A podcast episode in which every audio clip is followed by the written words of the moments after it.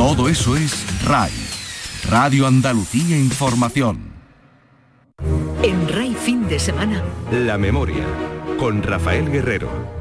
Sean bienvenidos a La Memoria, el programa semanal que la radio pública andaluza dedica a la memoria histórica. Hoy les ofrecemos una entrevista en exclusiva con la alcaldesa socialista de París, Anne Hidalgo, nacida en San Fernando, provincia de Cádiz.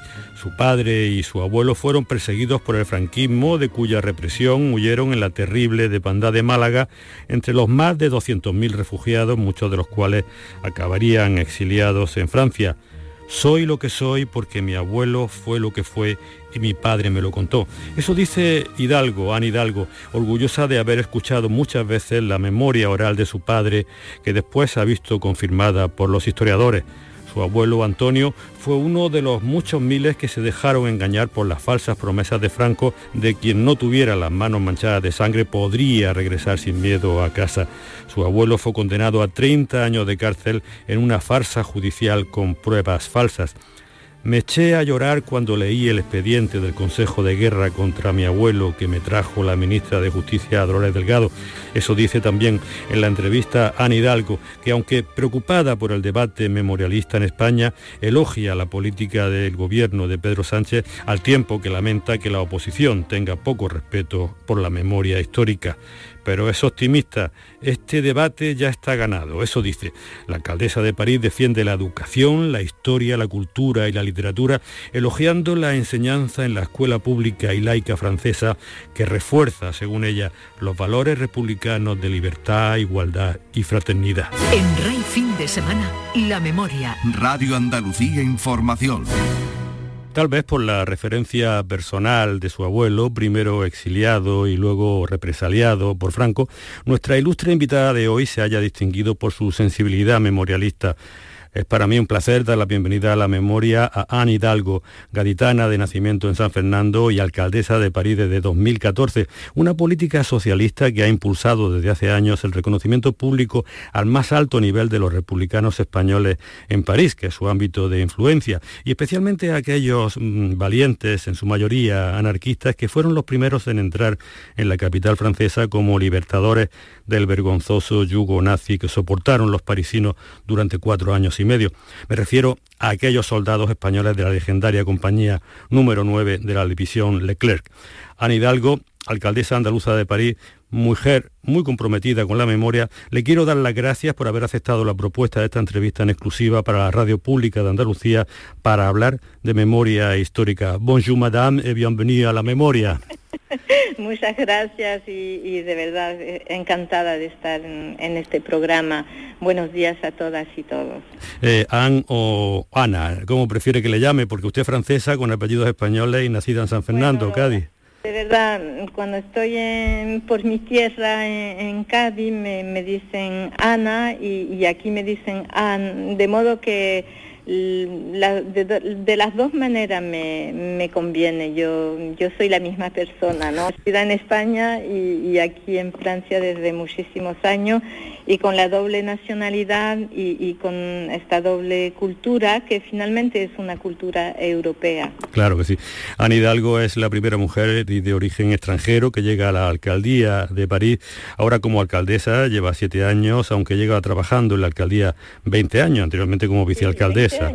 Eso ¿Ha costado mucho trabajo, en su caso, hacerse un hueco y ascender en la política partidaria, tanto en el Partido Socialista francés como en la institucional, en una gran nación como Francia, habiendo nacido en una familia modesta inmigrante procedente de Cádiz?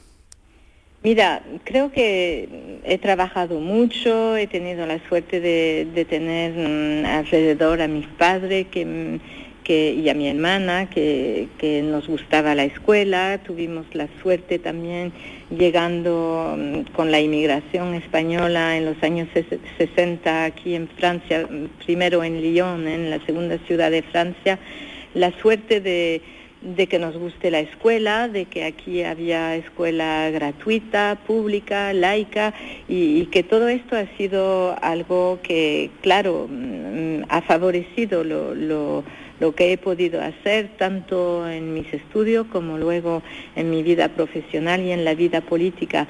Mm, por supuesto es difícil mm, entrar en vida política, sobre todo cuando eres una mujer, además cuando no viene de los círculos del poder más clásico, pero ¿cómo decir? No me ha parecido tan difícil la cosa, porque lo he hecho siempre con muchísimas ganas de, de, comprender, de, de aprender, de también cambiar, cambiar las cosas alrededor, cambiar el mundo. Yo creo que llevamos toda esa ilusión cuando estamos comprometidos con, con un ideal político y de modo que, claro, sí, ha habido momentos difíciles, pero mm, creo que mm, no ha sido tan difícil, ha sido mucho más difícil para mis padres, para mi padre y, y bueno, yo mm, de alguna manera mm, todo lo que ellos sacrificaron eh, he podido yo realizarlo también con mi ideal y,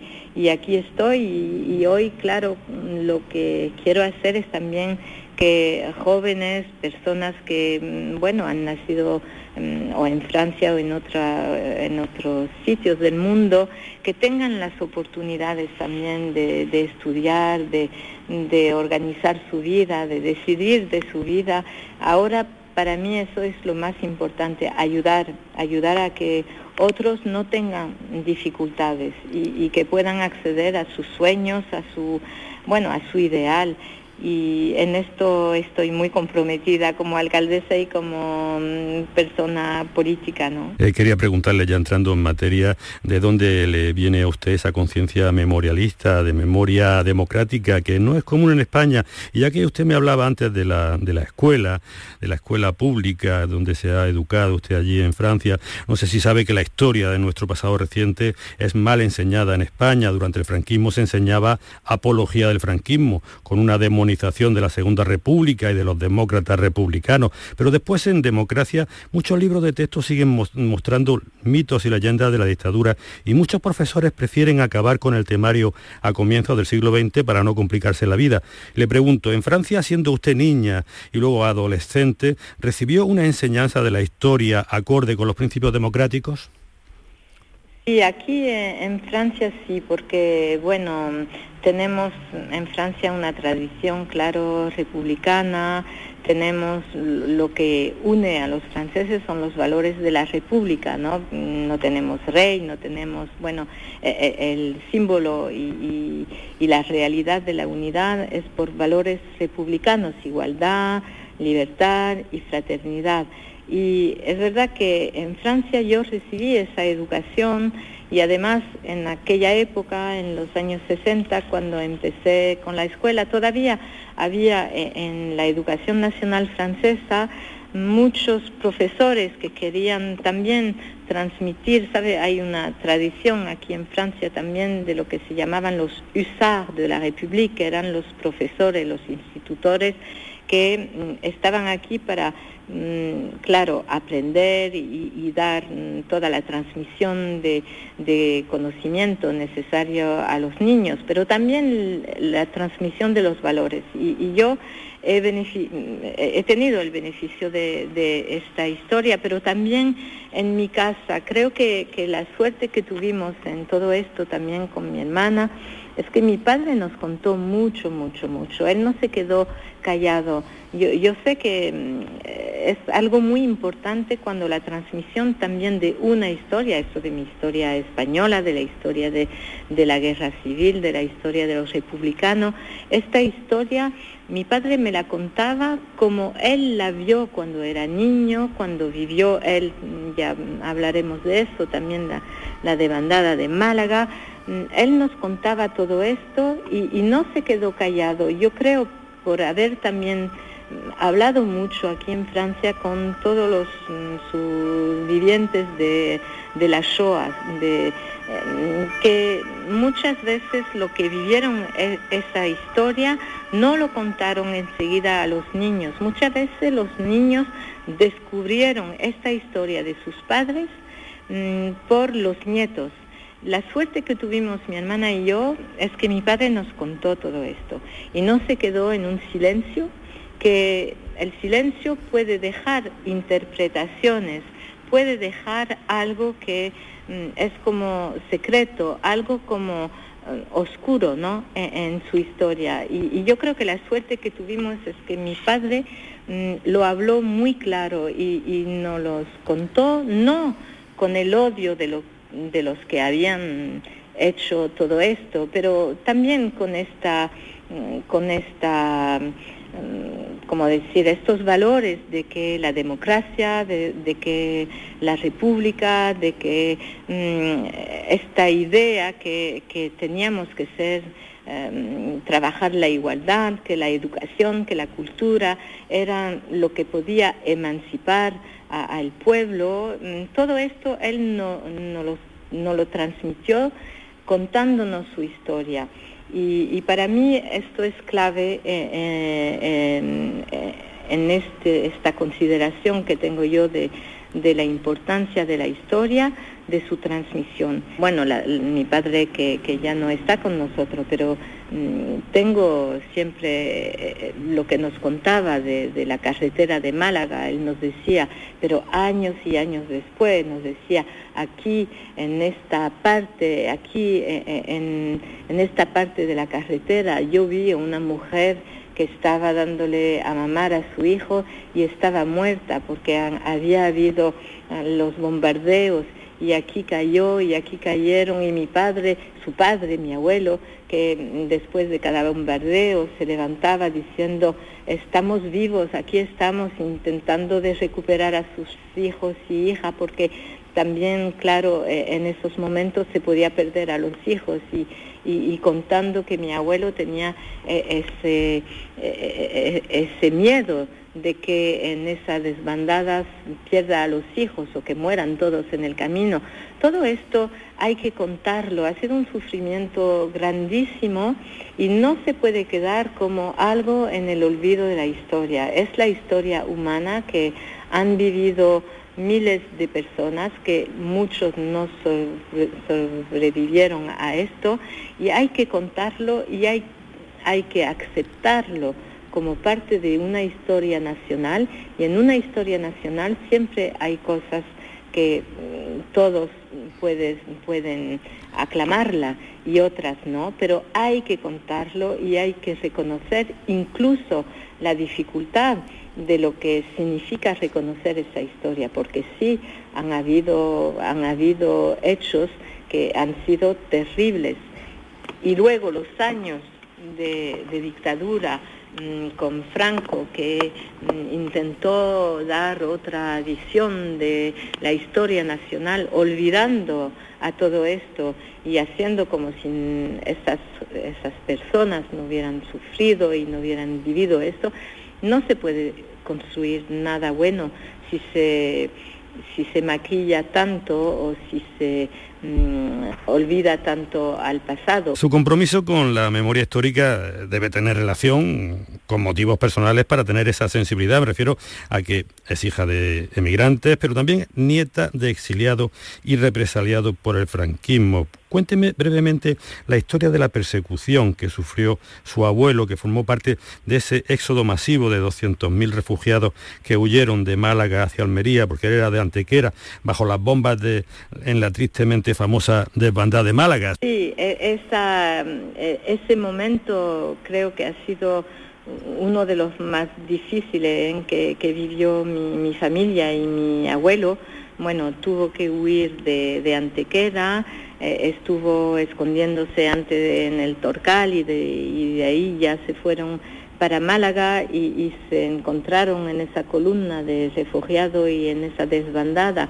y, lo que nos contó mi padre es que mm, en este camino que hicieron él veía, claro, había bombardeo, bombardeo, por, por, la aviación, bombardeo por también los barcos que estaban eh, eh, bombardeando a todas las columnas de refugiados, que eran civiles, ¿eh? mm, eran familias que estaban huyendo y, nos contó todo esto con también momentos mm, que, a mi padre lo marcaron toda su vida, nos, nos contaba en cada, en cada eh, sitio del camino de, la desbandada de Málaga, lo, los recuerdos que tenía él de gente que había muerto, de mujer que estaba muerta con el niño amamando en sus brazos. Bueno, todo esto ha sido algo muy difícil y, el miedo, el miedo en esta huida, el miedo de morir, el miedo de perder a, su familia y a sus hijos, porque también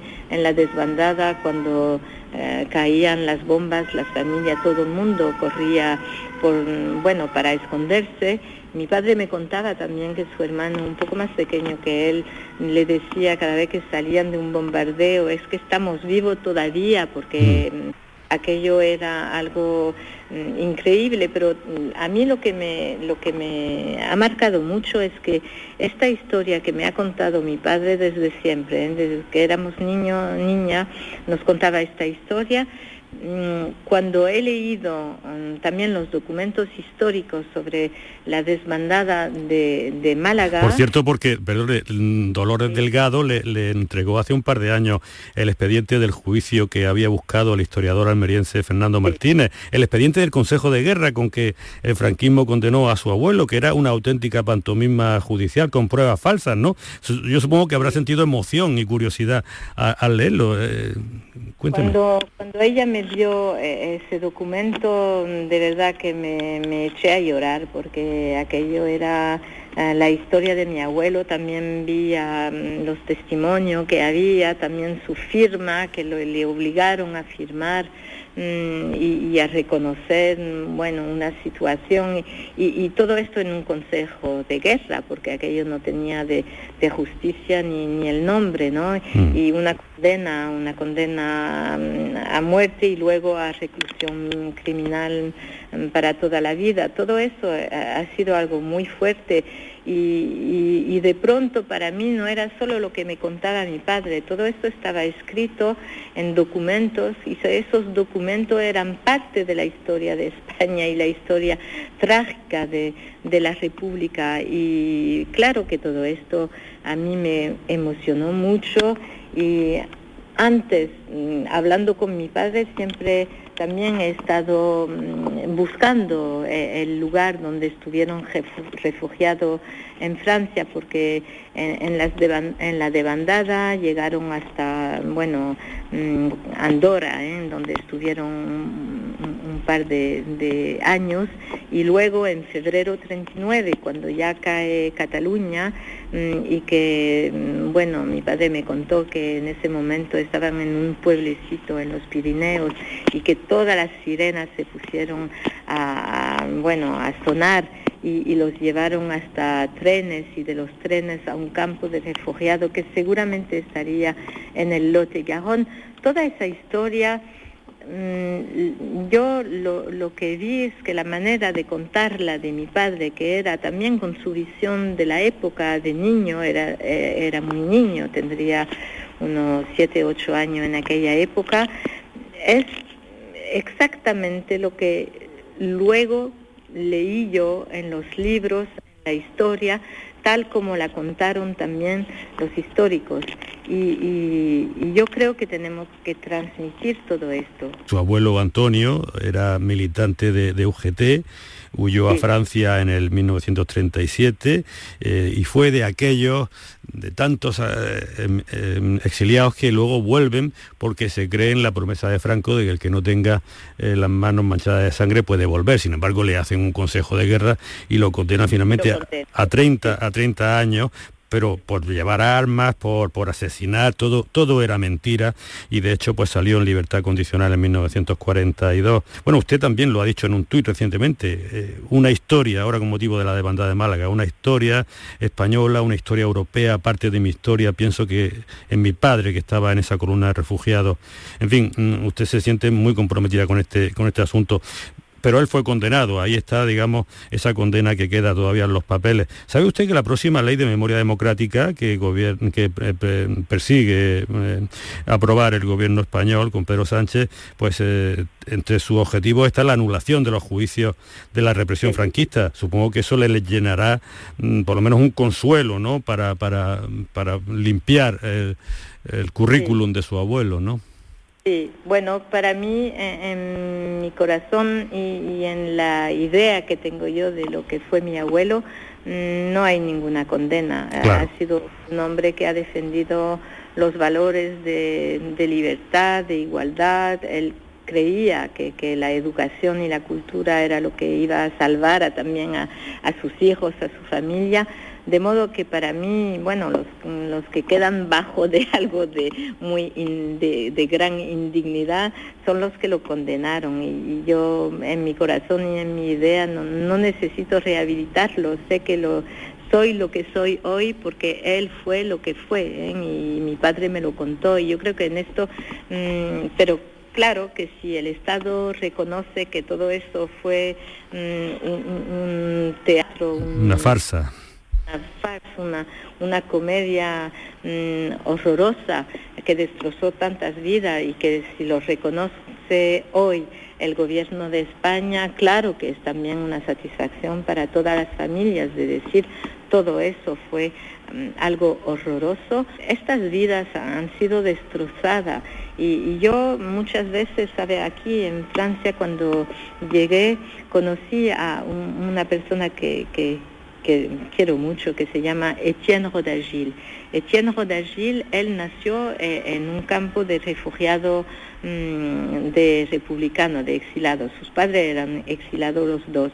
Y él fue un escritor, escribía canciones muy famosas y mm, él me dijo un día cuando cuando lo, lo, conocí aquí en Francia, quiso conocerme en cuanto, en cuanto me llegué a la alcaldía en 2001, él me dijo, tú eres la prueba de que Franco ha perdido. y eso me mucho, que de verdad, de verdad que en ese momento pensé mucho en, mi, en mis abuelos y también en mi padre, porque sí, los que hemos sobrevivido, porque hemos tenido la suerte de tener abuelos y padres que han podido también darnos esta energía y esta fuerza, lo que los que hemos sobrevivido y, que hemos podido construir nuestra vida con la libertad y con la, conciencia de esta historia y también con la conciencia de que transmitir esta historia para ser libres y iguales,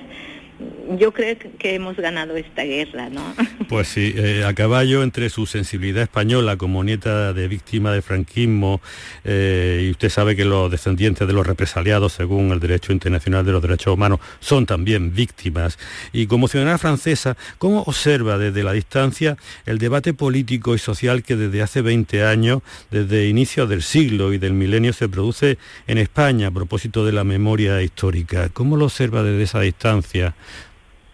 Yo, bueno, lo observo también con, con, lo que veo del debate histórico en Francia, es decir, que son cosas muy difíciles y, y que hay que llevarlas con mucha determinación, con determinación porque mm, hay que plantear la historia tal como fue y que hay mucha gente que no quieren que se plantee tal como fue porque quieren mm, transformar a esa historia para hacer una historia de, mm, de, la, de una dominación que, que, sigue. ¿no? Cuando llegó, cuando accedió Pedro Sánchez al gobierno como presidente del gobierno, vino a visitarme aquí a, París y, y le hice visitar eh, el Jardín de la Nueve, que está eh, en el ayuntamiento, la Nueve, esa compañía que, liberó París, que fueron los primeros en en París eh, en agosto 44 para la liberación.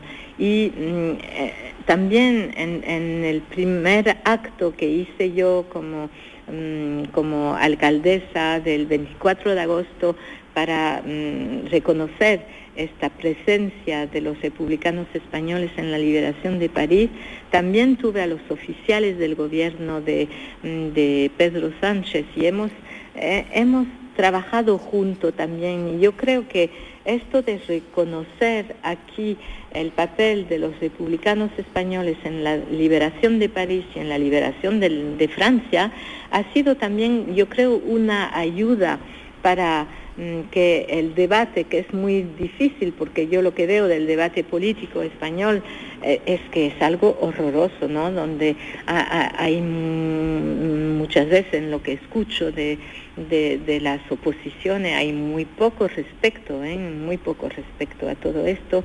Mm, yo lo que veo es que esta legitimación también de lo que los republicanos han contribuido, españoles han contribuido a la liberación de, de París y de la Francia y a la liberación de Europa, es también algo muy importante porque ha habido algo que era como cortar la historia de España que, que, no tenía relación con la historia luego de la liberación de frente al nazismo. ¿Por qué? Porque la dictadura había permanecido en España. Y yo creo que hacer entrar esta historia de la liberación de París también en la historia de los republicanos españoles, porque era su historia, y en historia española, también como un reconocimiento de esta participación de los republicanos españoles, yo creo que en esto está abriendo también algunas llaves y algunas puertas y, yo creo que de todas formas lo que está haciendo, lo que se está haciendo hoy con la memoria histórica en España es el único camino posible, ¿eh? el único camino posible para, mm, no hablo de reconciliación, pero para que la historia de España sea la historia verdadera de España y no la historia de los que ganaron eh, frente a los republicanos eh, y, que intentaron de, acabar con toda esta historia. Leo mucho también, sabe, a Almoneda Grande, a todo lo que escribe. Yo creo que también por la literatura hay muchas cosas que, se aprenden, que se transmiten y que permiten al debate sobre la memoria histórica eh, en España de, mm, bueno, yo creo que hemos ganado también eh, eh, ese combate, aunque habrán polémicas, habrán oposiciones, pero yo creo que está ganado ya este debate sobre la historia española y, lo que la República, lo que el pueblo español con esa elección de la República Española y los combatientes que fueron muy valorosos de la República Española, donde habían socialistas, comunistas, anarquistas, gente humanistas.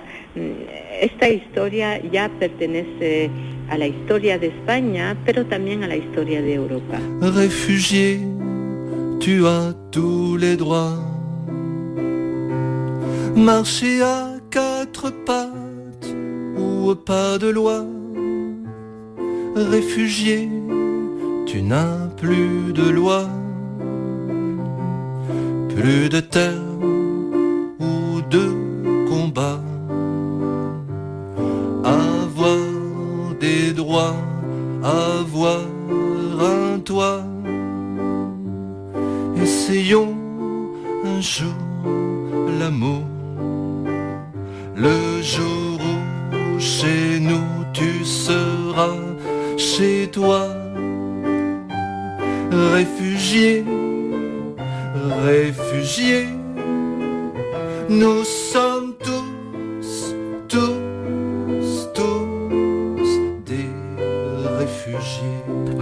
escuchar Julien Clerc que cantaba Refugié, una canción que había escrito Etienne Roda Gil, hijo de republicanos españoles que nació en un campo de concentración francés.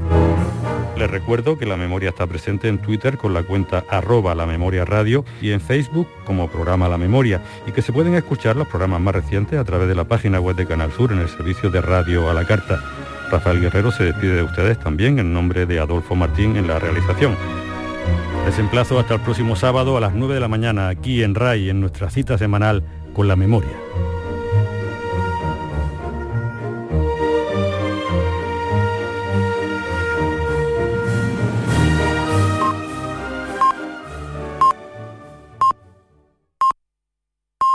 RAI fin de semana con Ángel Puche. RAI, Radio Andalucía Información.